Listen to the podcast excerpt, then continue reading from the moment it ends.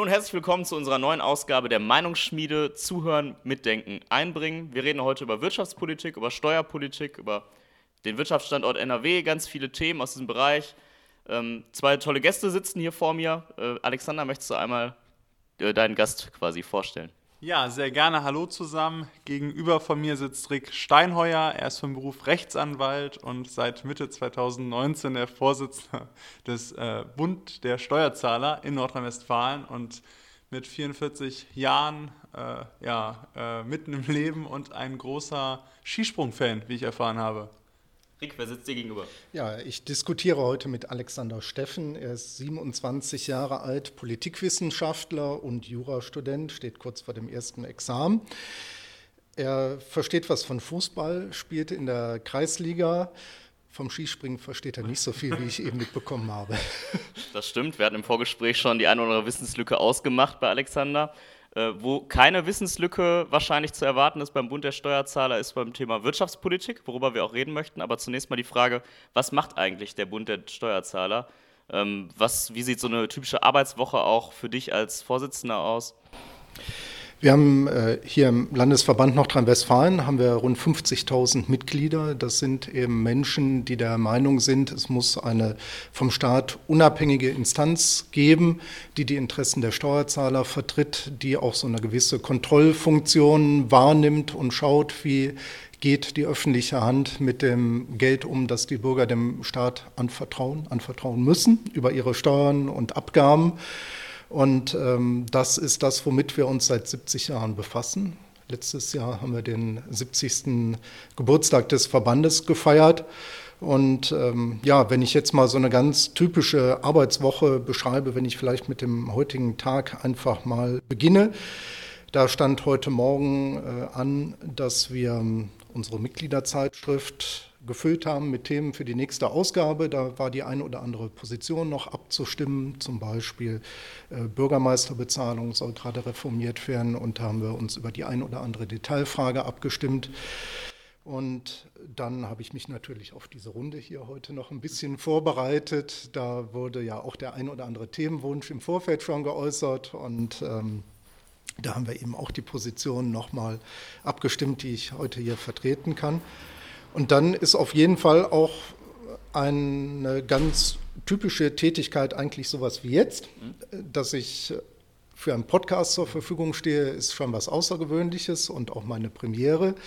Aber dass man eben ganz viele Gespräche führt mit äh, Vertretern der Politik, mit Vertretern anderer Verbände, mit äh, ja, Mandatsträgern und ähm, das sind immer spannende Gespräche. Da steht viel Austausch ähm, immer an. Äh, wir sprechen auch nicht immer nur mit denen, mit denen wir auf einer Wellenlänge liegen, sondern äh, sprechen eben wirklich mit allen, auch mit denen, die uns kritisch sehen. Und ähm, ja, so ist so ein Tag eigentlich meistens gut ausgefüllt. Ja, sehr interessanter Einblick. Ähm, jetzt hast du gerade gesagt, äh, die Bürgermeisterentlohnung ist ein Thema. Was sind denn jetzt gerade noch vielleicht andere Themen, die bei euch sehr aktuell sind? Also was vielleicht so das drängende Problem, was gerade angegangen werden muss? Also ein aktuelles Aufregerthema für uns als Verband, ähm, auch für unsere Mitglieder, ist die Situation beim Solidaritätszuschlag. Der ähm, Solidarpakt ist ja Ende letzten Jahres ausgelaufen und damit ist aus unserer Sicht auch die Rechtfertigung für den Solidaritätszuschlag entfallen. Der hätte also schon zum Jahreswechsel abgeschafft werden müssen. Und äh, wir wissen ja, er ist nicht für alle weggefallen. Für einen Teil der Steuerzahler äh, besteht er noch. Und ähm, zum Beispiel auch für die Kapitalgesellschaften, für die Sparer, die oberhalb des Sparerfreibetrages Zinseinkünfte haben, da wird noch überall der Solidaritätszuschlag fällig. Und das ist für uns kein Zustand. Und das beschäftigt uns, dass wir das so schnell wie möglich geändert bekommen hole ich den Alexander mal ins Boot. Äh, Solidaritätszuschlag ist, glaube ich, sowieso ein Thema, was bei der FDP ganz oft gespielt wird. Äh, vielleicht nochmal als Frage, ist das nicht ein versteckter Spitzensteuersatz, der aktuell bei dem jetzigen System quasi durchgeführt wird? Ja, zu, zu deiner Frage auf jeden Fall. Also das sehen wir ja. Also es ist ein absoluter Witz, dass der Soli nicht komplett abgeschafft wird. Und äh, ich finde es auch irgendwie verantwortungslos von der Union, dass man dieses Spiel der SPD mitmacht, quasi immer wieder zu sagen, naja, wir wollen diese 10 Prozent äh, zusätzlich belasten, weil man da irgendwie stärker umverteilen müsste. Ähm, was mir allerdings tatsächlich bei dieser Soli-Debatte missfällt, ist tatsächlich, dass sie zu sehr strahlt. Also die, sie überstrahlt die komplette steuerpolitische Debatte in diesem Land. Und das macht mir halt ein bisschen Sorge manchmal, weil wir über, über gar keine anderen Steuern sprechen. Also äh, was die Entlastung angeht, beispielsweise bei der Einkommensteuer.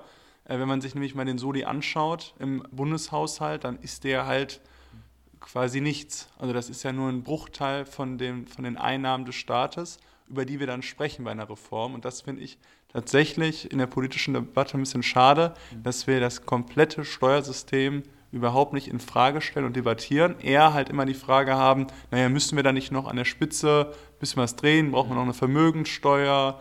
Äh, müssen wir irgendwie die Grundsteuer so reformieren, dass da vielleicht die Hausbesitzer noch mehr zahlen?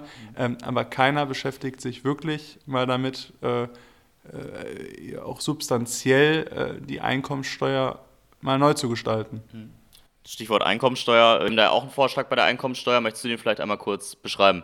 Ja, sehr gerne. Ähm, das ist nämlich die Flat Tax. Ähm, da, da, ja, ich freue mich zumindest, dass wir in Nordrhein-Westfalen eine stabile Beschlusslage haben, weil wir halt sagen, wir wollen das Steuersystem grundsätzlich vereinfachen. Und ich finde, das ist äh, auch aus einer Frage der Gerechtigkeit eine, äh, ein ganz, ganz wesentlicher Schluss, weil ich, wenn ich mir äh, das Steuersystem anschaue, dann stelle ich fest, es versteht ja keiner.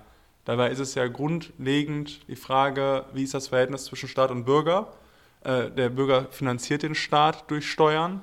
Ähm, und da finde ich es erstmal, äh, muss man feststellen, es ist, ein, äh, finde ich, äh, ein Zustand, den man nicht so lassen sollte, wenn der Bürger nicht versteht, wie er den Staat finanziert und wie, wie Steuern überhaupt funktionieren. Mhm und wie das Steuersystem funktioniert. Und wir als Judis haben auch deswegen beschlossen, dass wir für eine grundsätzliche Steuervereinfachung stehen. Wir wollen einen relativ hohen Freibetrag und dann eine Flat Tax. Das heißt, wir wollen keinen gestaffelten Steuersatz, sondern einen einheitlichen, einen Einheitssteuersatz. Das äh, führt so ein bisschen zu dem, was Friedrich Merz, äh, womit Friedrich Merz bekannt geworden ist, dieser Spruch, äh, die Steuererklärung auf dem Bierdeckel. Ähm, wie steht ihr dazu als Bund der Steuerzahler? Ist eine Vereinfachung äh, auch in eurem Sinne? Also auf Steuervereinfachung können wir uns sofort einigen. Äh, das ist auch unsere Position. Äh, da gibt es verschiedene Ansätze, mit denen man arbeiten könnte. Es gibt ja im Steuerrecht diverse Pauschalen, die ja eben auch der Vereinfachung dienen, damit man eben nicht äh, einem Bleistift bei der Steuererklärung Geld machen muss, sondern dass sowas einfach mit Pauschalen abgedeckt ist. Und von denen haben wir im Steuerrecht jede Menge. Das Problem ist nur, dass die teilweise seit Jahrzehnten nicht angepasst worden sind. Also wenn wir auch mal die, den Werbungskostenpauschbetrag beispielsweise nehmen, da sind wir auf einem Niveau, das haben wir, ich glaube, vor 30 Jahren ungefähr auch schon so gehabt. Oder äh, Pauschbeträge ähm, für die Behinderten, die sind meines Wissens seit 1975 nicht angepackt worden. Und da gibt es so einige ähm, Bereiche, wo man auf diese Weise an Vereinfachung arbeiten könnte. Ähm, es wurde ja auch gerade ähm, vorgeschlagen, äh, äh, von dir den Grundfreibetrag äh, anzupassen. Da ist aus unserer Sicht ein großer Erfolg auch unserer Verbandsarbeit, dass er immerhin in regelmäßigen Abständen jetzt angepasst wird an die Inflationsentwicklung. Da würden wir fordern, dass er nicht nur an die Inflationsentwicklung, sondern sogar eben auch an die Lohnentwicklung angepasst wird, die ja in der Regel ähm, schneller vorangeht als die Inflationsentwicklung. Und so haben wir immer noch den Effekt der heimlichen Steuererhöhung. Eigentlich, weil die Löhne schneller steigen als die Inflation. Und ähm, deshalb müsste der, der Grundfreibetrag eben in Abhängigkeit der Lohnentwicklung unseres Erachtens angepasst werden. Ähm, aber wenn wir dann noch ein paar Jahre zurückblicken, da musste man um jede Anhebung des Grundfreibetrags kämpfen. Und äh, das haben wir über jahrelange Forderungen haben wir das durchgesetzt bekommen, dass es jetzt regelmäßig diesen sogenannten Progressionsbericht gibt und immerhin eine Anpassung an die Inflation erfolgt. Mhm. Die Forderung nach der Flat Tax, ja, die hat, hat einen gewissen Charme. Ähm, unser Verband schlägt sie nicht vor. Wir sehen die Notwendigkeit, dass am Tarif was passieren muss, ganz dringend. Also bei der Flat-Tax würde ich sagen, äh, Charme hat sie vielleicht, aber politische Durchsetzbarkeit eher unwahrscheinlich, sage ich mal vorsichtig. Und äh, von daher setzen wir auch eher an Korrekturen beim Tarif an. Äh, die sind allerdings erforderlich, wenn man sieht, dass der Spitzensteuersatz aktuell schon ab 57.000 Euro im Jahr fällig wird und man da im Bereich des Einkommens eines Facharbeiters liegt äh, merkt man eigentlich schon, dass das nicht richtig sein kann. Ja, derjenige, der ähm, sich als Mitte der Gesellschaft, aber nicht als jemand, der sagt, ich bin jetzt hier jemand, der mit dem Spitzensteuersatz äh, veranlagt werden muss. Und äh, das wäre eine wichtige Forderung von uns, dass der Spitzensteuersatz erst deutlich später fällig wird. Also wir könnten uns vorstellen, ab etwa 80.000 Euro mhm. im Jahr. Und ähm, wir sehen noch eine mit dem, mit dem Satz, den wir jetzt auch haben, 42 Prozent. Aber das wäre eben schon eine deutliche Entlastung für die Steuerzahler und ähm, die eigentlich noch gewichtigere äh, Entlastung, zumindest für die, die nicht so hohe Einkommen haben, würde sich dadurch äh, ergeben, dass wir den sogenannten Mittelstandsbauch abflachen wollen. Es gibt ja im aktuellen Steuertarif haben wir ja keine gerade Linie vom Eingangssteuersatz bei rund 9.500 bis zum Spitzensteuersatz bei rund 57.000. Das geht ja hoch von 14 auf 42 Prozent, aber eben nicht mit einer geraden Linie, sondern da wird so ein Zipfel rausgezogen und zwar schon bei 14.500 Euro äh, zu versteuerndes Einkommen im Jahr. Und da sind wir dann schon bei 24 Prozent. Das heißt, ähm, in diesem Einkommensbereich zwischen 9.500 und 14.500 Euro. Da steigt der Steuertarif sehr, sehr steil an, um dann etwas flacher anzusteigen bis zu den 57.000. Und diesen Zipfel, den man daraus sieht, da sind wir der Meinung, dass man diesen Zipfel erstens weniger rauszieht und auch erst deutlich später. Da würden wir vorschlagen, erst ab 45.000 und dann die 35 Prozent an der Stelle. Und das wäre dann unter dem Strich schon mit einer deutlichen Entlastung der Steuerzahler verbunden. Das, äh, ich glaube, da kannst du direkt drauf äh, entgegnen, ja. Alex, oder? Ja, ja, entgegnen. Also ich, ich, du hast ja gesagt, dass äh, hat, also die Flatex hat seinen Charme, also das unterstütze ich. ich. Und ich glaube, ich würde dir sogar recht geben, dass das realpolitisch äh, wird es schwierig, jetzt morgen die Mehrheiten äh, dafür zusammenzubekommen. Ähm, aber ich glaube, das ist ja auch nicht das Ziel der jungen Liberalen, morgen schon immer realpolitische Mehrheiten zu haben. Ne? Wir haben für die äh, wir haben für die Legalisierung von Cannabis gekämpft, da haben wir in der FDP jahrzehntelang gestritten. Ähm, die Abschaffung der Wehrpflicht, äh, ne, das hat uns auch bei einem jahrzehntelangen Erfolg. Und ich glaube, ähm, dass es für so einen Jugendverband natürlich wichtig ist, halt auch wirklich idealistische äh, Ziele zu haben und aus Überzeugung eben zu handeln. Und das ist bei der Flatex der Fall. Ich glaube aber, und ähm, solange wir quasi nicht die Flatex haben und mit diesem Steuersystem arbeiten müssen, so wie es ist, sind, glaube ich, äh, die Ziele, die du sagtest, gerade den äh, äh, gerade was so, was so Tarif, äh, also die, diese Tarifstruktur so ein bisschen anzugleichen, ist, ist glaube ich, der richtige Weg. Äh, was mich jetzt so ein bisschen wundert, ist tatsächlich, dass du gesagt hast, ja, so bei 42 Prozent können wir bleiben, weil das ist ja schon noch eine enorme Belastung. Ne? 42 Prozent, da kommen ja noch ein paar andere Steuern drauf. Äh, wenn man sich das so anschaut im OECD-Schnitt, so, es gibt kein Land oder nur ein Land, je nachdem immer welche Statistik, ah, du hast ja eine Statistik dabei, je nachdem welche Statistik man hat, aber Deutschland ist da schon echt krass, was die äh, steuerliche Belastung angeht, inklusive äh, Sozialbeiträge.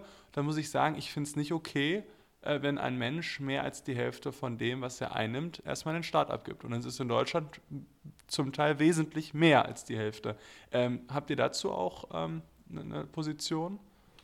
Ja, auf jeden Fall. Also äh, um das jetzt vielleicht nochmal klar zu sagen, ähm, wir freuen uns nicht über die 42 Prozent, sondern das ist eigentlich auch eher so ein realpolitischer Ansatz, wenn man Korrekturen beim Einkommensteuertarif vornimmt, äh, dass die sich in einem Rahmen bewegen müssen, der auch realistisch ist.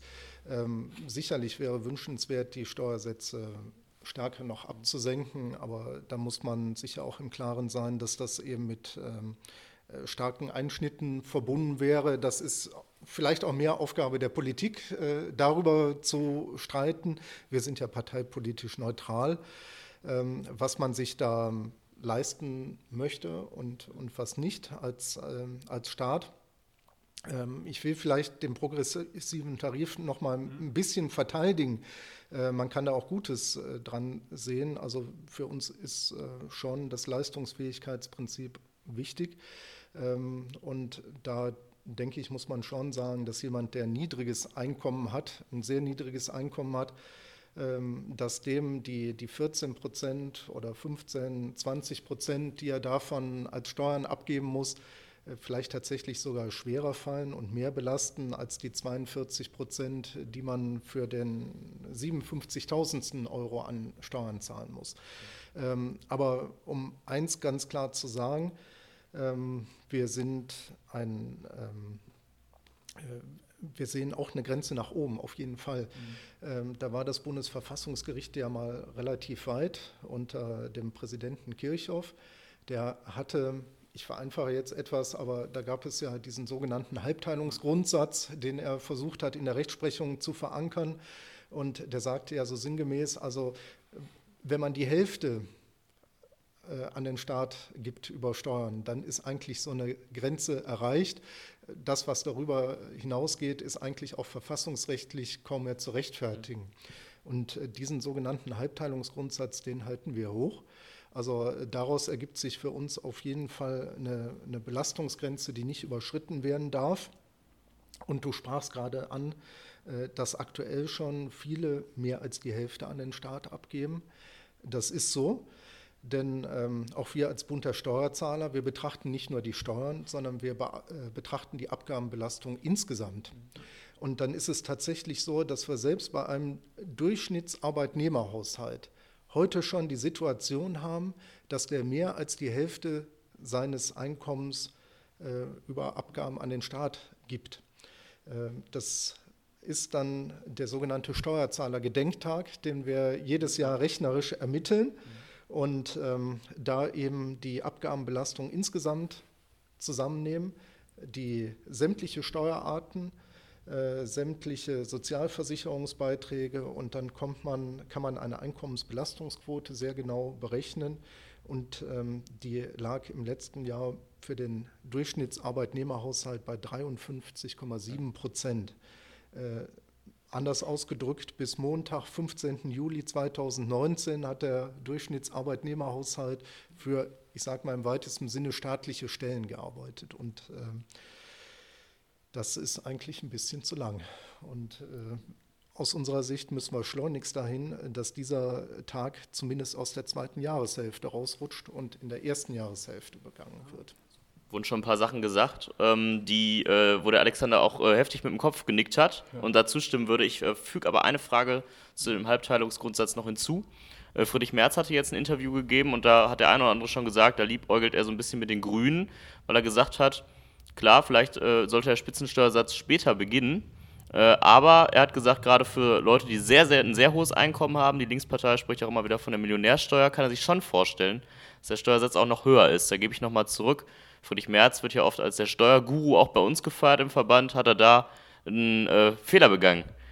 Ja, da verspielt er schon, glaube ich, Pluspunkte. Äh, ich äh, tatsächlich, ich verfolge nicht jedes Interview von Friedrich Merz, aber ähm, ja, also das ist tatsächlich, glaube ich, so eine grundsätzliche Frage, äh, wie man das Verhältnis zwischen Staat und Bürger sieht. Und für mich ist halt klar, ich finde es immer besser, wenn der Bürger Geld zur Verfügung hat und Geld investieren kann.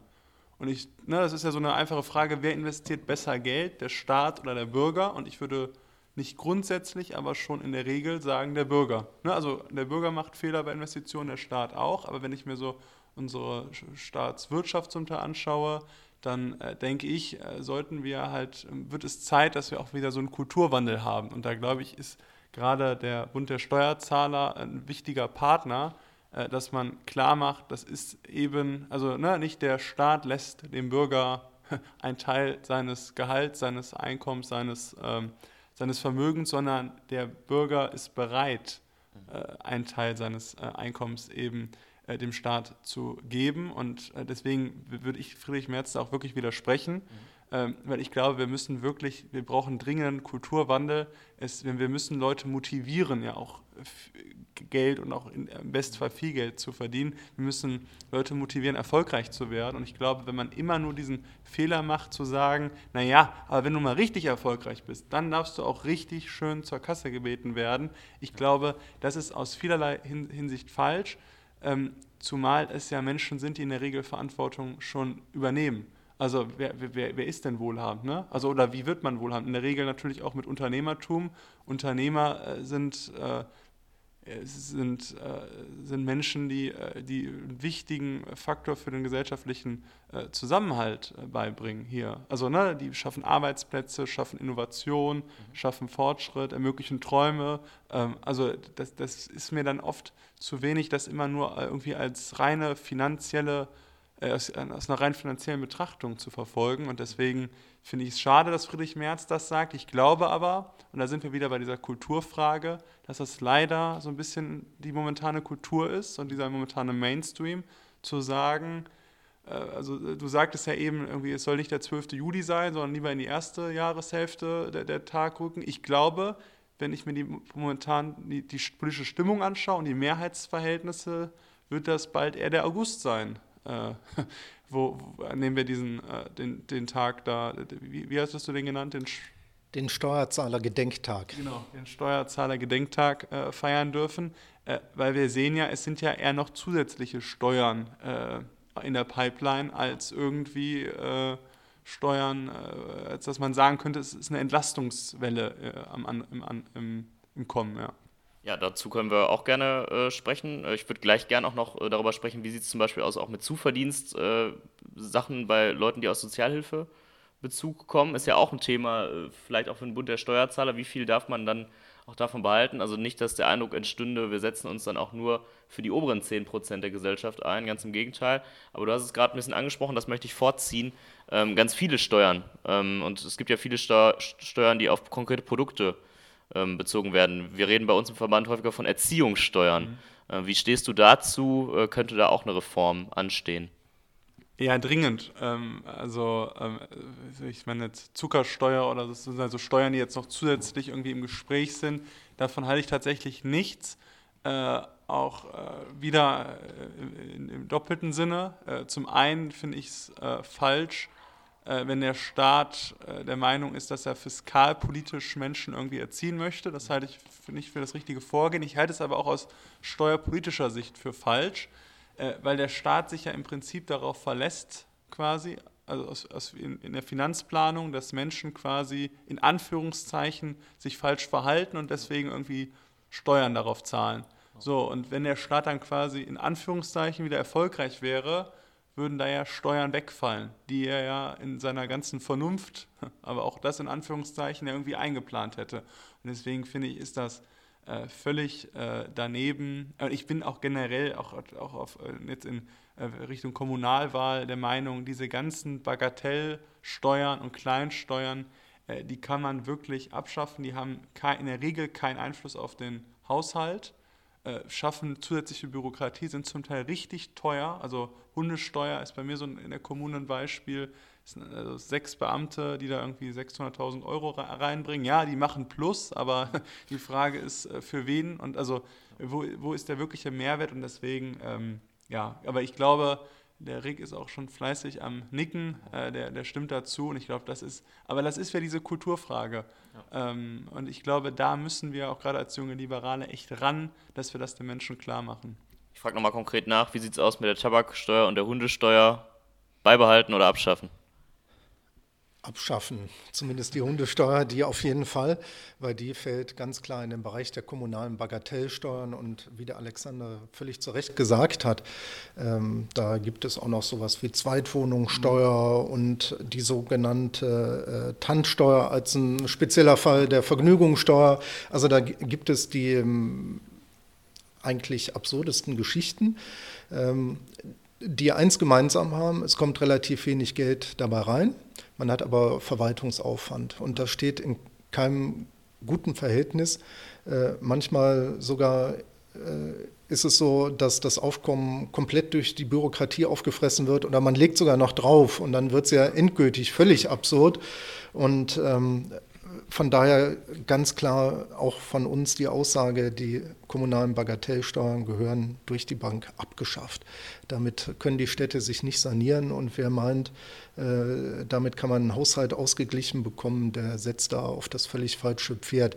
Ähm, da muss man auch Aufklärungsarbeit leisten. Und das versuchen wir auch, indem wir hin und wieder mal ähm, Vergleiche anstellen, welche Gemeinde ähm, welches Aufkommen aus diesen Bagatellsteuern hat. Und wir versuchen natürlich dann auch immer dagegen zu setzen, was hat sie für einen Aufwand äh, betrieben und ähm, ja, wir hoffen, dass wir uns damit durchsetzen. So hin und wieder äh, erzielen wir da kleine Erfolge. Gerade hat eine Gemeinde, ich meine, es war in Ostwestfalen, ich weiß, ich komme gerade nicht auf den Namen, die hat diese sogenannte Tanzsteuer abgeschafft. Mhm. Ja, dass bei Tanzveranstaltungen auf die Eintrittskarte, es, es war ein mickriger Betrag, aber ein paar Cent äh, gingen an die Stadt und die haben das endlich mal abgeschafft, weil sie gemerkt haben, das, äh, das bringt alles nichts.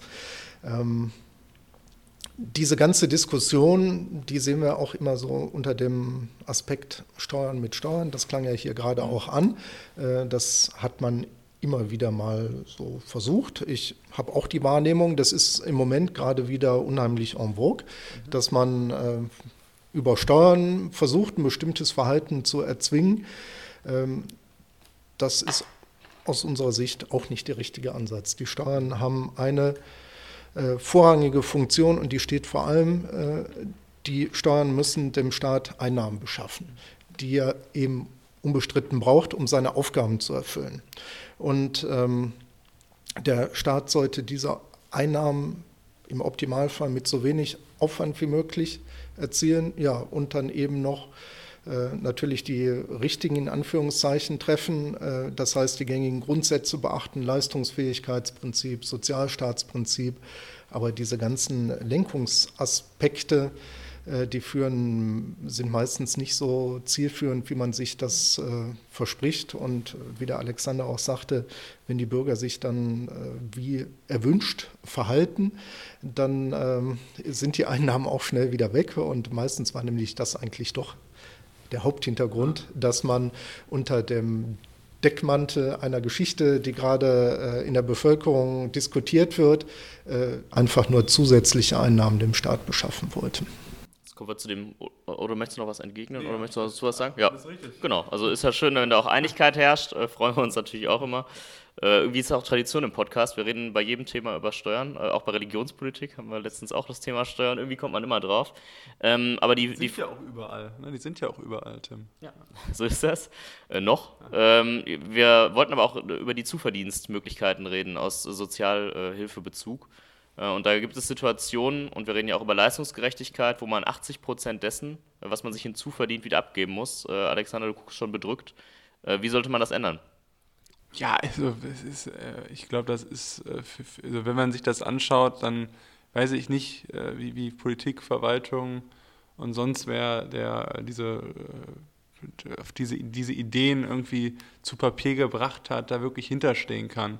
Weil wenn man sich wirklich mal dann Schicksale anschaut und irgendwie ein Kind äh, aus einer Hartz-IV-Familie anschaut und das Geld verdienen möchte äh, und dann bis zu 80 Prozent abdrücken muss, dann ist das ja, also ne, wenn wir Menschen motivieren wollen, dann kann nicht der Staat kommen und direkt wieder äh, zuschlagen. Und gerade äh, bei, bei Kindern, äh, die aus äh, schlechteren Familien kommen, ist das ein absolutes Unding. Und ich glaube, äh, dass wir da dringend, dringend handeln müssen, indem wir da Freibeträge erhöhen. Und äh, ja, ich meine, wir, wir könnten jetzt ja auch ganz grundsätzlich über unser komplettes Sozialsystem sprechen.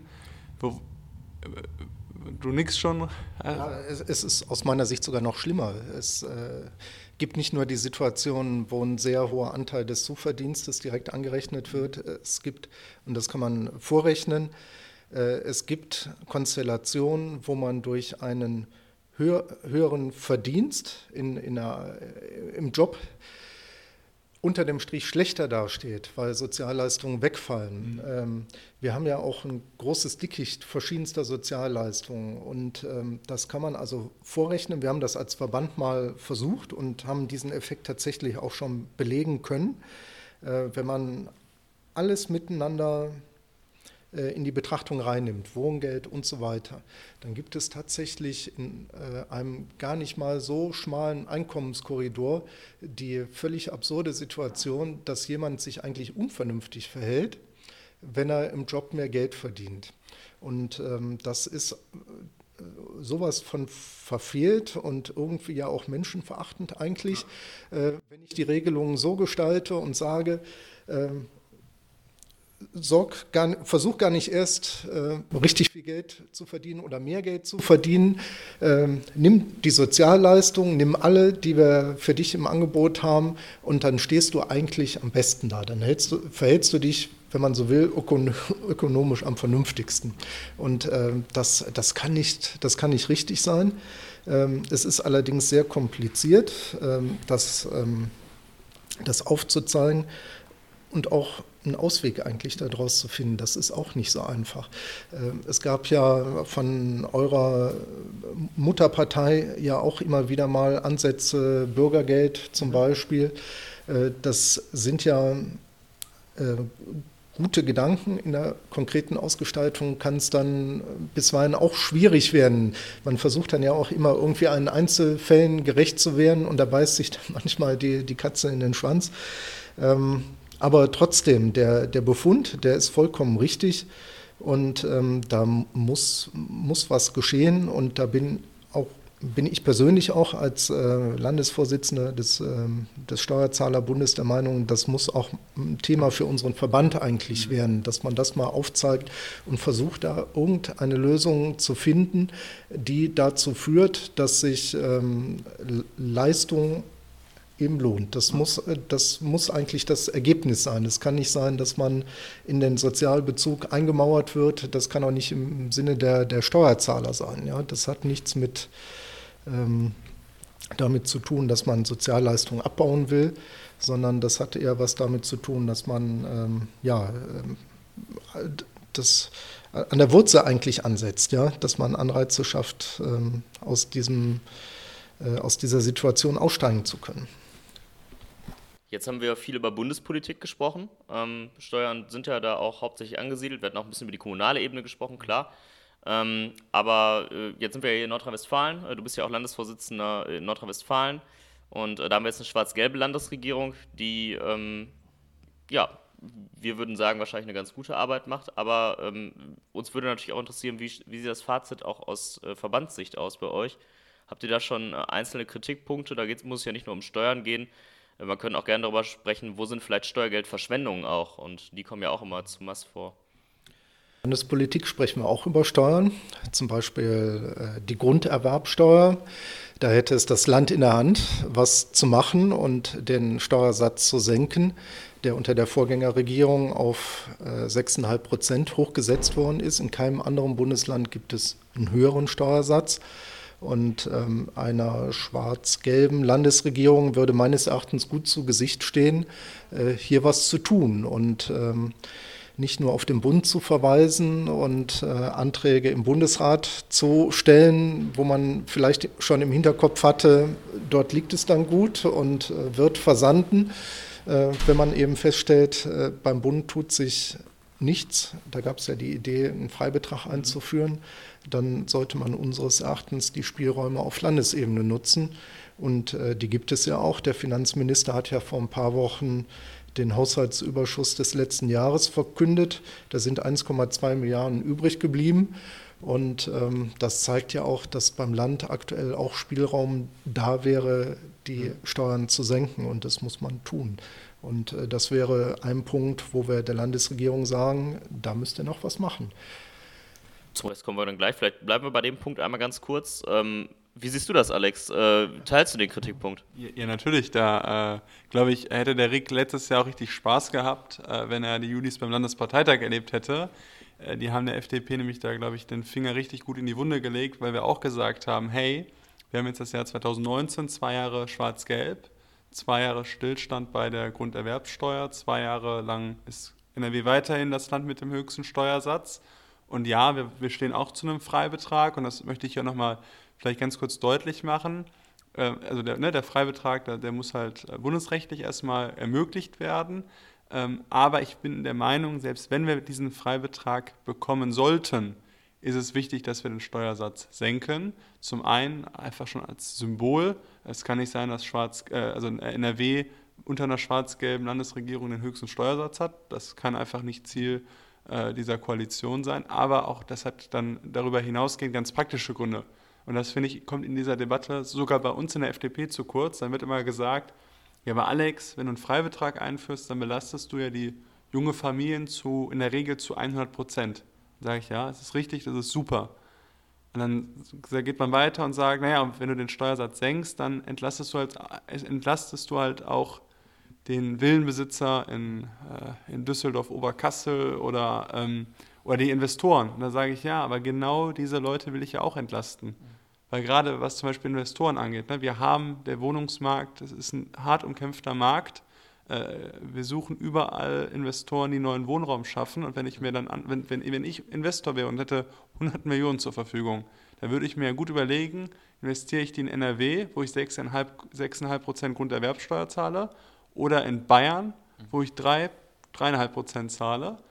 Also 3 Prozent weniger sind schon mal 3 Millionen Euro äh, mehr, die bei mir in der Tasche bleiben. Jetzt kann man natürlich als äh, Spezialist sagen, ja, warte mal, da gibt es noch die Share-Deals und so.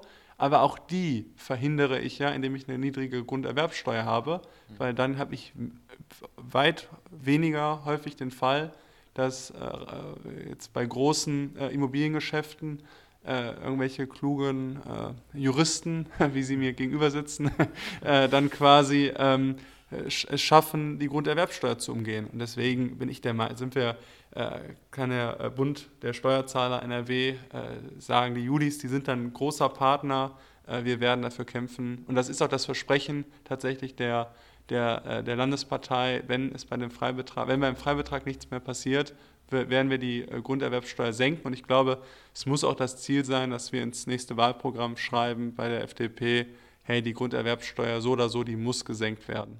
Machen wir es kurz an Zahlen fest. Was würdest du sagen, wäre ein fairer Steuersatz in der Stelle? Ja, ich, ich äh, bin da äh, tatsächlich auch Maximalist und sage, die muss eigentlich komplett weg. Also ich sehe es überhaupt nicht ein, dass Menschen, die sich eine Immobilie kaufen, die darauf zum Teil Jahre, Jahrzehnte gespart haben, die Kredite aufnehmen, die irgendwo ein Risiko eingehen und gleichzeitig aber auch Verantwortung übernehmen, dass man denen noch quasi auf versteuertes Geld nochmal eine Sondersteuer drauf gibt. Also ich sehe keinen Mehrwert in der Grunderwerbsteuer und deswegen bin ich der Meinung, die müsste komplett weg. Äh, ich sage mal, realpolitisch und beschlusslagentechnisch wäre ich auch glücklich, äh, wenn wir die zumindest mal auf fünf, wenn nicht auf dreieinhalb Prozent zurückschrauben könnten. Zahlenvergleich, Rick, was sagst du? Dreieinhalb, fünf Prozent ganz abschaffen? Wo findest du dich eher? Also da haben wir auch wieder den realpolitischen Ansatz und äh, fordern deshalb nicht gleich die ganze Abschaffung, aber wir fordern in der Tat, dass man zurückgeht zu den dreieinhalb Prozent, die wir auch mal hatten. Wir könnten uns alternativ auch einen Stufentarif vorstellen.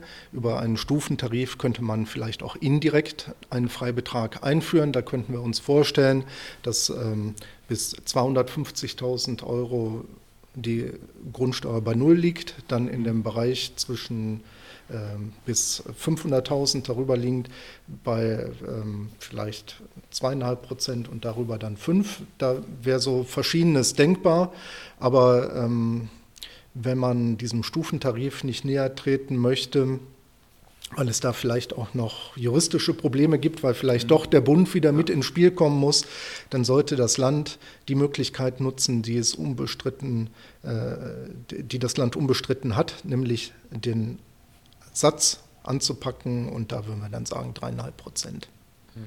Interessant, auch mit dem Stufenmodell äh, kann man sicherlich, äh, auch die Leute, die zuhören, sich mal Gedanken drüber machen. Ähm, das wird sicherlich noch ein Streitthema auch bei uns sein. Wo wollen wir da hin, was die Beschlusslage angeht? Wie wollen wir da konkret verfahren? Äh, jetzt haben wir uns ein bisschen über Steuern unterhalten. Äh, es gibt aber auch immer wieder ganz viele ähm, Verschwendungen im Haushalt. Ähm, der Flughafen Berlin ist ja ein bekanntes Beispiel auf Bundesebene.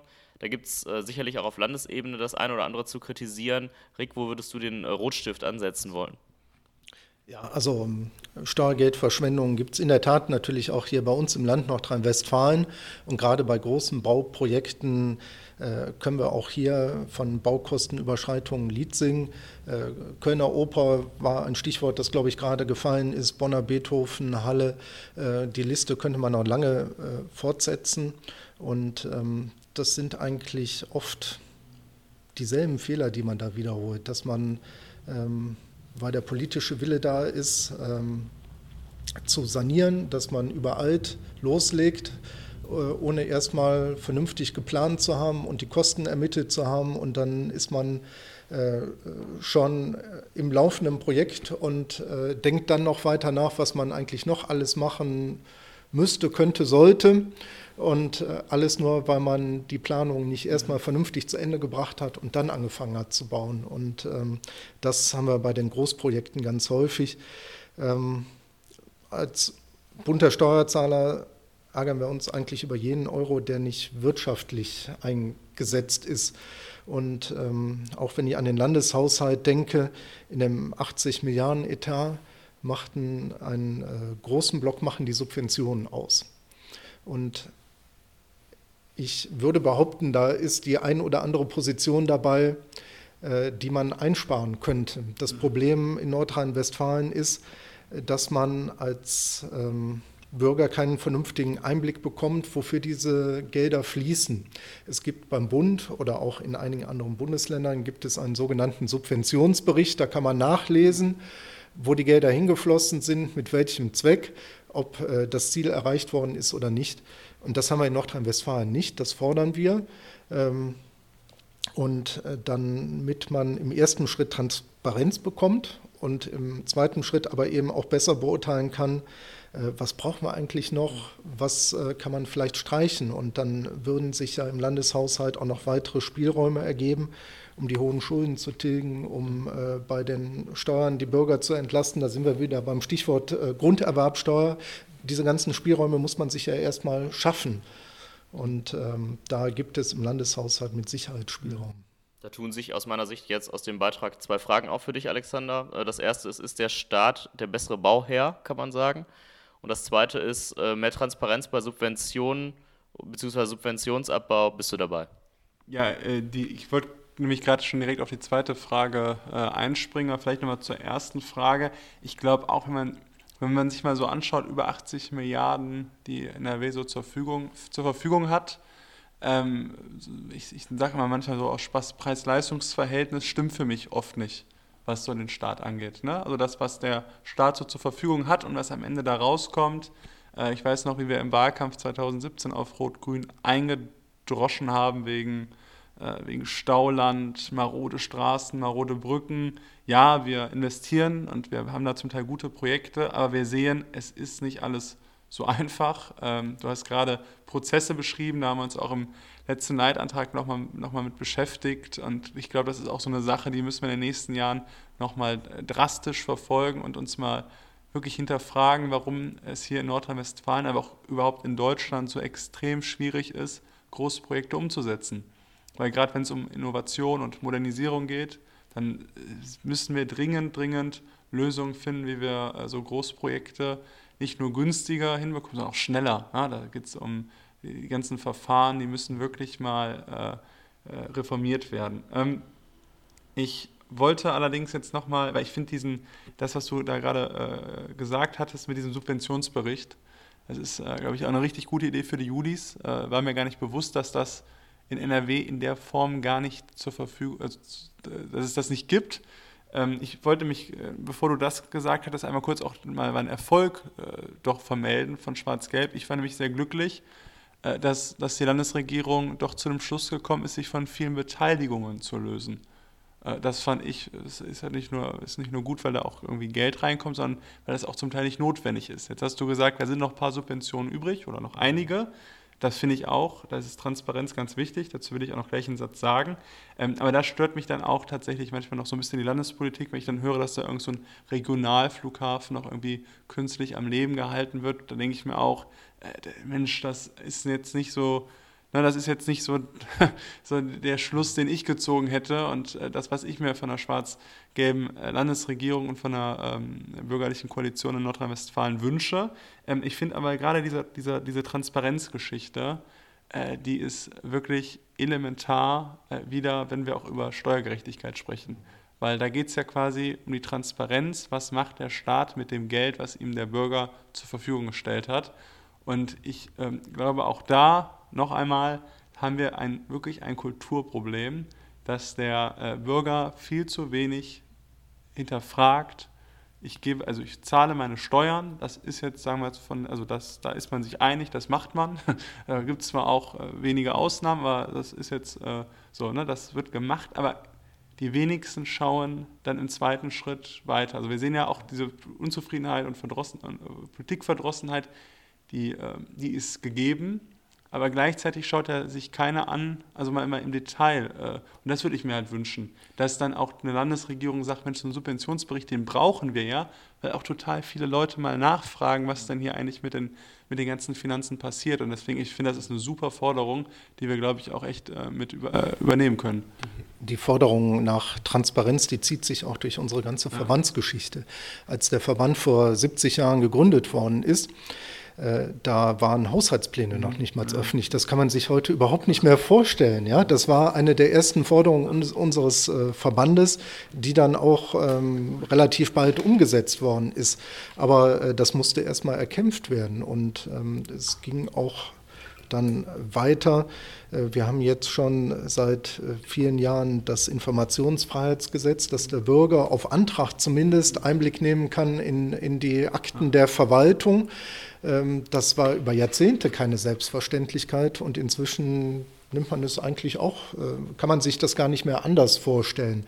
Mhm. Und ähm, auch Prüfberichte äh, in, ähm, äh, auf kommunaler Ebene, wenn äh, dort äh, die Gemeindeprüfungsanstalt geprüft hat, auch das war lange Zeit äh, Verschlusssache und inzwischen ist man da auch offener und legt das äh, offen. Und ähm, das ist aus unserer Sicht eine ganz wichtige Geschichte, dass die öffentliche Hand äh, so transparent wie irgendwie möglich agiert, weil nur so ist auch bürgerliche Kontrolle möglich. Und äh, der intransparente Staat, das ist im Zweifel der, der nicht wirtschaftlich arbeitet und ähm, ja, wo die Bürger eben nicht viel mitzureden haben und weil sie sich eben auch gar nicht einmischen können, weil sie die Fakten nicht kennen. Ich würde gerne eine Frage, bevor wir gleich nochmal einen kleinen äh, Themensprung machen, eine Frage noch stellen, die Alex äh, häufiger angesprochen hat. Ich glaube, da ist ein Verband auch äh, der richtige Ansprechpartner. Äh, Alex sagt, es gibt ein Kulturproblem beim Thema Steuern. Ich habe auch den Eindruck, dass es vor zehn Jahren noch gängiger war, äh, ein einfaches, niedriges und gerechtes Steuersystem zu fordern. Da war das in der Bevölkerung mehr Thema, habe ich den Eindruck. Und du hast ja auch so geschildert. Wie geht man da kommunikationsmäßig ran? Ähm, es gibt ja auch die Initiative Neue, Neue Soziale Marktwirtschaft, die da immer sehr offensiv ist. Was, wo sagt ihr, was gibt es da für Möglichkeiten, das wieder mehr publik zu machen? Also das nehme ich auch so wahr, dass äh, die Bevölkerung da heute anders tickt als vielleicht noch vor zehn Jahren. Ähm, das hat vielleicht auch damit was zu tun, dass sich eben äh, in, in der Bevölkerung weitgehend ja ein Konsens eigentlich besteht, dass äh, investiert werden muss in Infrastruktur, in Bildung, wobei da fängt schon an problematisch zu werden. Das sagt sich so leicht, wir müssen in Bildung investieren, aber wenn es dann konkret wird, äh, was ist damit gemeint, dann ähm, scheiden sich da schon wieder die Geister, aber trotzdem scheint mir doch in der Bevölkerung Konsens zu bestehen und äh, übrigens auch bei den Mitgliedern des Bundes der Steuerzahler, weil wir das nämlich in einer Umfrage unter den Mitgliedern auch in Erfahrung gebracht haben. Äh, seid ihr der Meinung, dass der Staat mehr investieren muss in seine Infrastruktur? Und das, das war die klare Aussage, ja. Also auch unsere Mitglieder würde, würden sagen, vor die Wahl gestellt, äh, lieber ein paar Euro weniger Steuern zahlen oder äh, weiterhin wenige Investitionen in die Infrastruktur, sagen Sie, nee, jetzt lieber mal investieren und äh, die Infrastruktur in Schuss halten. Und ähm, ja, vor diesem Hintergrund ist das vielleicht auch zu sehen. Ja? Und äh, es wurde ja eben gefragt, wie sind wir mit der Landesregierung zufrieden, mit der neuen? Da kann man das ja auch erkennen, dass man sich eben bemüht, ähm, ins Straßennetz beispielsweise, ähm, aber eben nicht nur in die Straßen, insgesamt in den Verkehrsbereich mehr zu investieren. Ähm, das, das, sehen wir auch positiv. Mhm. Und ähm, das Geld ist ja auch da. Wir sagen immer, es ist ein Dreiklang möglich in der aktuellen Situation bei den Einnahmen. Äh, der Staat hat sowohl Spielräume, um mehr zu investieren als in der Vergangenheit. Äh, es ist der Spielraum da, um die Schulden zurückzuführen. Die sind ja immer noch irre hoch. Wir haben Landesschulden von 180 Milliarden Euro, die man in dieser Situation, wie wir sie bei den Steuerannahmen aktuell haben, auch zurückführen sollte. Und äh, man kann auch noch die Bürger entlasten. Also diesen Dreiklang aus Investieren, Schulden zurückzahlen und, und Entlastung, der ist möglich. Und äh, mhm. Von daher, äh, wenn die schwarze Null in Frage gestellt wird, äh, oder sogar die Schuldenbremse vor dem Hintergrund, äh, sonst können wir nicht genug investieren. Das sehen wir also überhaupt nicht. Ich glaube, in der aktuellen Situation scheitert keine Investition in Schulen oder in Verkehrsinfrastruktur am fehlenden Geld, sondern eben daran, dass im Moment die Kapazitäten gar nicht da sind in der Baubranche und, oder weil äh, die Planungen nicht so weit gediehen sind, dass man äh, schon die Investitionen tätigen könnte. Also die Spielräume, äh, es ist genug Geld da, um mehr zu investieren und trotzdem gleichzeitig auch noch die Schulden abzubauen und die Bürger zu entlasten. Das kann ich unterschreiben. Äh, ich arbeite ja auch in der Baubranche. Also es gibt jetzt die 24-Stunden-Baustelle, die die Landesregierung eingeführt hat.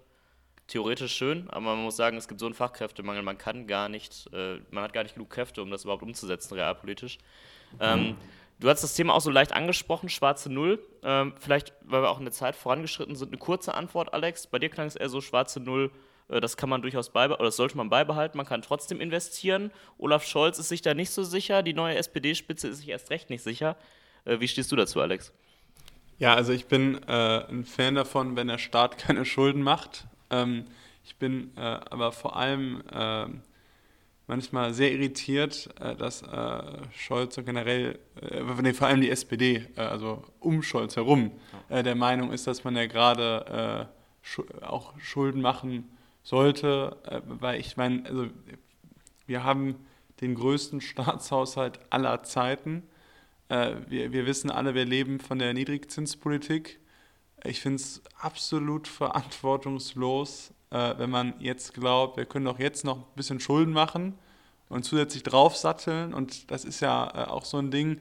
Ähm, ne, es wird ja, ja gerne, macht der Bund oder das Land irgendwie schöne Investitionsprogramme, schiebt irgendwie so ein Programm drei, vier Jahre, finanziert er das.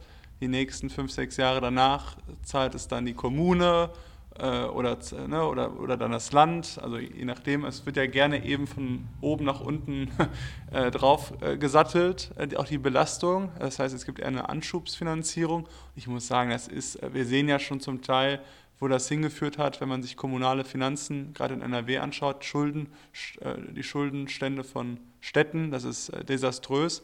Und da muss ich sagen, wer, wer jetzt noch ernsthaft glaubt, in der jetzigen Zeit, äh, noch zusätzliche Schulden zu machen, äh, der handelt auch zutiefst äh, gegen Generationengerechtigkeit, weil das werden gerade wir, glaube ich, noch zu spüren bekommen, wohin so eine, ähm, ja, so eine Haushaltspolitik führt. Und deswegen muss ich sagen, auch das Thema kommt mir einfach im politischen Diskurs viel zu kurz. Ne, wir sprechen über Generationengerechtigkeit ganz häufig oder eigentlich nur ausschließlich über Klima momentan, was auch wichtig ist. Ja. Aber so Fragen von Haushaltsführung, Rente, das ist äh, ebenfalls elementar für das äh, Leben in den nächsten Jahrzehnten. Wir bleiben kurz bei Olaf Scholz. Ähm, dieses Jahr steht die Kommunalwahl an und äh, was äh, sehr interessant war, Ende letzten Jahres äh, hat er gefordert, dass man äh, einige sehr klamme Kommunen entschulden sollte. das trifft auf viele Kommunen in NRW beispielsweise im Ruhrgebiet zu. Das sind auch klassische SPD-Städte. Ähm, ist das eher ein Wahlkampfmanöver jetzt schon von Olaf Scholz für die Kommunalwahl oder hältst du das für sinnvoll, Rick? Also ich wage mal die Aussage, dass da wahrscheinlich nicht nur die Kommunalwahl äh, eine Rolle spielte, sondern auch die parteiinterne Wahl, die es damals gab und man äh, auf, auf diese Weise vielleicht auch gute Stimmung bei den Mitgliedern der SPD in Nordrhein-Westfalen machen wollte. Ich glaube, dass dieser Vorschlag ähm, keine große Realisierungschance hat. Ähm, also richtig ist, die Kommunen in Nordrhein-Westfalen, insbesondere die großen Städte im Ruhrgebiet, äh, haben ein großes Problem mit der Verschuldung, insbesondere die Kassenkredite, äh, die wir sagen immer, die Dispos der Kommunen sind das. Äh, die haben einen Umfang von 23 Milliarden Euro allein bei den Kommunen hier in Nordrhein-Westfalen. Und ähm, das ist ein Problem, das die Kommunen, die Betroffenen kaum noch gelöst bekommen aus eigener Kraft. Soweit gehe ich fast noch d'accord. Äh, dass es da Hilfe geben muss. Ähm, dass die vom Bund kommen muss, sehe ich ehrlich gesagt nicht so, weil ähm, die anderen Bundesländer, wenn ich jetzt mal das Saarland ausblende und äh, Bremen ausblende, die ähm, zeigen ja, dass man die Kommunen als Land auch auskömmlich finanzieren konnte und äh, dort gibt es das Kassenkreditproblem fast nicht. Und all diese Bundesländer werden dem Bundesfinanzminister wahrscheinlich sagen, also das kann nicht sein, dass du denen jetzt Geld gibst. Entweder gibst du uns auch was, das wäre dann realpolitisch betrachtet, dann würde es wieder realistisch werden, wenn alle was bekommen. Nordrhein-Westfalen für seine äh, notleidenden Kommunen und Bayern für weiß nicht was, noch mehr Autobahnen, keine Ahnung. Dann, ähm, dann würde er wahrscheinlich eine Zustimmung bekommen. Aber ich glaube eher, es war tatsächlich Wahlkampfmanöver und er wusste, äh, das wird äh, von anderen blockiert und ich stehe äh, bei einer bestimmten Klientel mit diesem Vorschlag gut da. Ähm, aber nochmal zu dem eigentlichen Problem. Äh, das ist da, hier im Land. Und ähm, meine Position ist, das Land hat da ganz gehörig Mitschuld dran. Das Land hat die Kommunen in diese Situation reinlaufen lassen. Wenn ich in andere Bundesländer schaue, äh, zum Beispiel nach Baden-Württemberg, äh, da haben mir die Kollegen vor Jahren schon gesagt, wie kann das sein, dass die Kommunen bei euch Kassenkredite überhaupt in diesem Umfang aufnehmen dürfen? Das gibt es bei uns gar nicht. Äh, da gibt es Genehmigungsvorbehalte und äh, die Aufsichtsbehörde muss eben mit ins Boot kommen. Äh, und das fehlte hier in Nordrhein-Westfalen, beziehungsweise das stimmt nicht. Es gab das. Es ist abgeschafft worden Anfang der 90er Jahre. Und man kann es genau an der Entwicklung der Kassenkredite ablesen. Als man das abgeschafft hat, erst seit dem Zeitpunkt äh, sind die äh, Kommunen hier in Nordrhein-Westfalen in die Verschuldung in diesem Maße reingelaufen. Und von daher äh, ist in erster Linie auch das Land in der Verantwortung, da jetzt beim Ausstieg aus diesen Schulden mitzuhelfen. Interessante Frage, die aufgekommen ist. Team Scholz, Team Baden-Württemberg oder keine Entschuldung, Alex? Ähm, ja, also ne ich würde sogar sagen, weder noch. Also, ne, also irgendwie den, den Kommunen tatsächlich die Schulden zu entlassen, sehe ich nicht. Also da äh, bin ich nicht äh, dabei. Ähm, ich finde allerdings, also ich, ich fand übrigens dieses Beispiel so lustig, zu sagen, naja, das war so ein Wahlkampfmanöver, weil man sieht schon, die NRW-SPD, die hat äh, diesbezüglich, was Kommunalfinanzen angeht, äh, auch in der Neuzeit immer wieder ganz nette äh, ja, oder, oder weniger nette Brüller dabei. Äh, Kommunalsoli hatte ja Rot-Grün auch, ne? Diese, dass, dass man quasi Kommunen, die gut haushalten, bestraft, denen Geld wegnimmt und schlecht haushaltenden Kommunen in NRW gibt äh, ist, finde ich, auch vom, vom, vom, ganzen Zeichen her, ist das ein absolutes Armutszeugnis. Ähm, fand ich ganz schlimm und deswegen auch, ähm, wenn man sich das anschaut, dann sieht man auch, wie viel Ideologie und wie viel Wahlkampfmanöver dahinter steckt. Finde ich, äh, kann, kann ich nicht tragen. Was ich allerdings sagen muss, ist, dass wir uns, glaube ich, auch nochmal neben äh, dem Steuersystem grundsätzlich auch über die kommunale äh, Finanzen Gedanken machen müssen. Äh, wenn man sich anschaut, dass die viele viele Kommunen davon abhängig sind, äh, wie die Gewerbesteuer ausfällt, dann ist das auch einfach, was kommunale Finanzierung angeht, gibt, gibt das keine Plan Planungssicherheit. Mhm. Also so ein kommunaler Haushalt, der ist ganz oft konjunkturabhängig. Habe ich gerade eine Flaute, habe ich da drei, vier Unternehmen, die über Jahre viel Geld reingebracht haben über die Gewerbesteuer und da geht dann A1 pleite, ähm, hat irgendwie einen Strukturwandel und schwupps habe ich da eben im Haushalt ein Riesenloch und deswegen finde ich, muss man äh, sich ganz grundsätzlich einmal fragen, äh, wie, wie ist so eine, wie in Zukunft auch die Finanzstruktur? Also wie viel äh, Steuergelder oder aus welchen Steuergeldern finanzieren sich in Zukunft Kommunen? Äh, da bin ich der Meinung, müssen wir grundsätzlich umdenken. Ich glaube auch, dass äh, die, sowohl die Gewerbesteuer als auch die Grundsteuer ähm, abgeschafft bis reformiert werden müssen. Ähm, ich glaube, dass wir einfach ein ganz neues Finanzierungsmodell für unsere Kommunen äh, haben müssen. Tatsächlich, die Judis NRW haben da äh, eine relativ abenteuerliche Beschlusslage. Ich glaube, deswegen dürfen wir uns da auch mal in Zukunft dran setzen. Wir haben tatsächlich momentan, äh, sagen wir, wir wollen Grundsteuer und Gewerbesteuer abschaffen und dafür eine Kommunalsteuer einführen, die aus einem Hebesatz auf die Einkommensteuer besteht. Und das wiederum finde ich, jetzt, wenn ich mir gerade so vorstelle, dass da so eine, eine, eine so ein ähm, so ein SPD-Kämmerer da sitzt und sagt, boah, mir fehlen da noch ein paar Millionchen, da ziehe ich jetzt mal bei der Einkommensteuer ran. Das ist äh, für mich ein, äh, ja, also ich glaube, das kann nicht die Lösung sein. Ich glaube, da müssen wir uns wirklich auch nochmal, äh, wie gesagt, ganz, ganz grundsätzlich darüber unterhalten, wie, finan also wie finanzieren sich Kommunen. Mhm. Äh, wie viel Prozent der Einkommensteuer erhalten Kommunen wirklich und wie sind auch letztendlich die Aufgabenverteilung. Und da sind wir wieder bei diesen Fragen, welche auch Ausgaben hat der Staat auf welcher Ebene. Ne? Also gerade in diesem sozialen Bereich äh, muss man sich fragen, ist, ist, ist das nicht vielleicht auch so ein Bereich, der wesentlich besser zu den Kommunen passt äh, im, im, Aufgabenbereich? Ich, ich wirke dich jetzt gar ja. nicht groß ab, aber äh, wir sind äh, mit der Zeit relativ knapp. Jetzt haben wir viel über die Ist-Situation gesprochen, im Steuersystem, im Finanzierungs-, im Haushaltssystem. Und weil das natürlich auch ein brennendes Thema ist, auch in den letzten Monaten, würde ich gerne so einen kleinen Ausblick geben. Ähm, Stichwort Klimawandel, da hat Christian Lindner gefordert, wenn es beispielsweise zum Emissionszertifikatehandel kommt oder zu einer CO2-Steuer, das sind ja eigentlich die beiden Ideen, die im Raum stehen, das wird ja eine Mehrbelastung werden, vermutlich, für die Bürgerinnen und Bürger. Und da hat er gesagt, er würde pauschal jedem Bürger einen gewissen Betrag X auszahlen, quasi aus den Einnahmen der Versteigerung von Zertifikaten beispielsweise.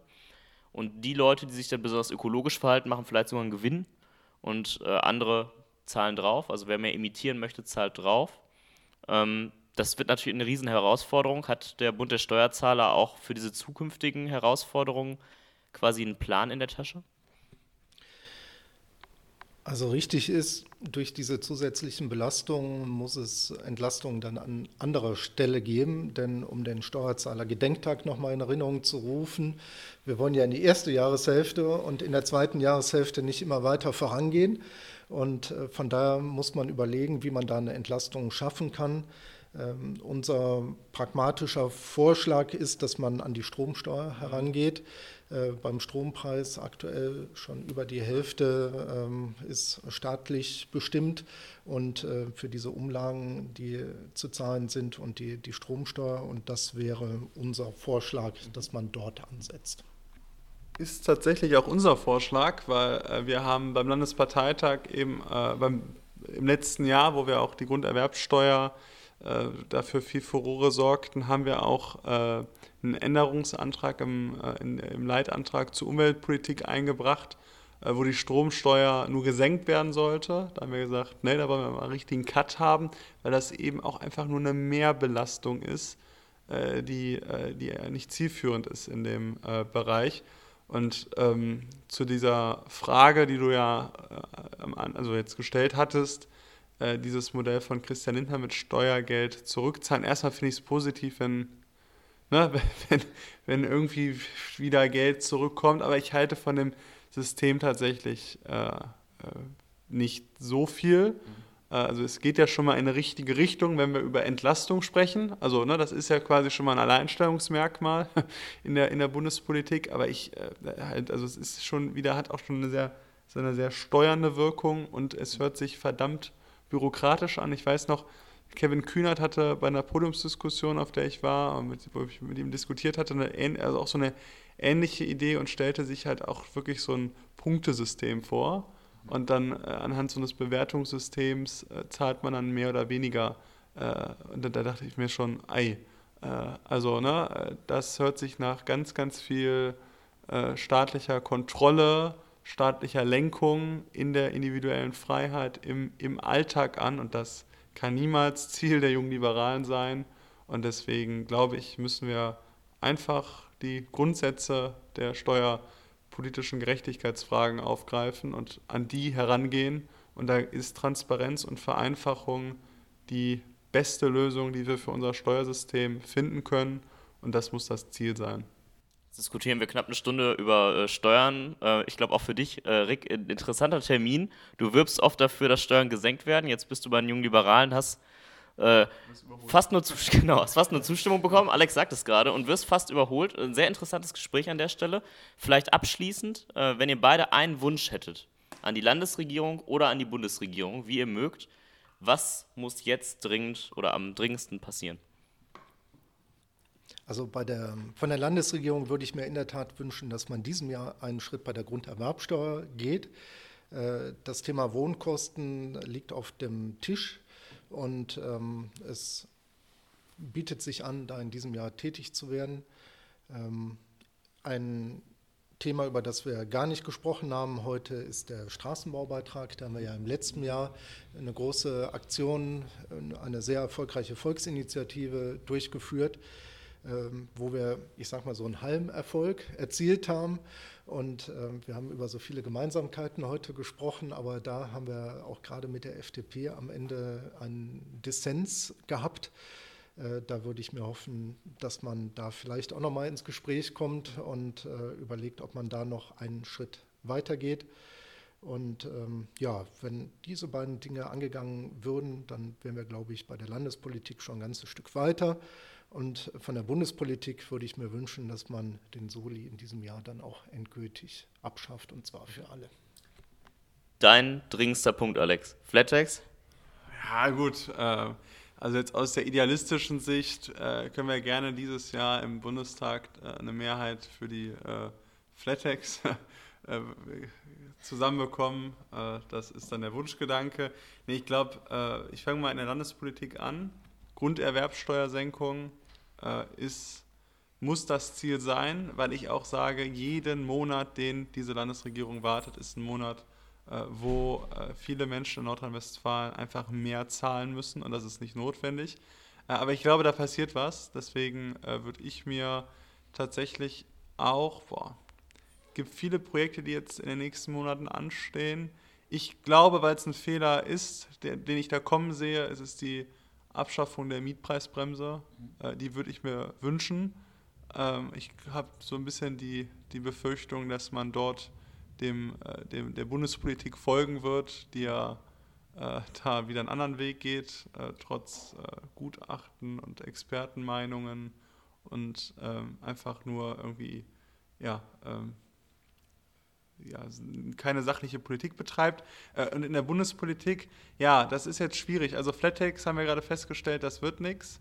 Ähm, ich glaube, äh, eine deutliche Erhöhung wenigstens von Freibeträgen äh, wäre, ich frage mich nämlich wirklich auch, wie kann ein wirklich linker Politiker gegen eine deutliche Erhöhung von Freibeträgen sein?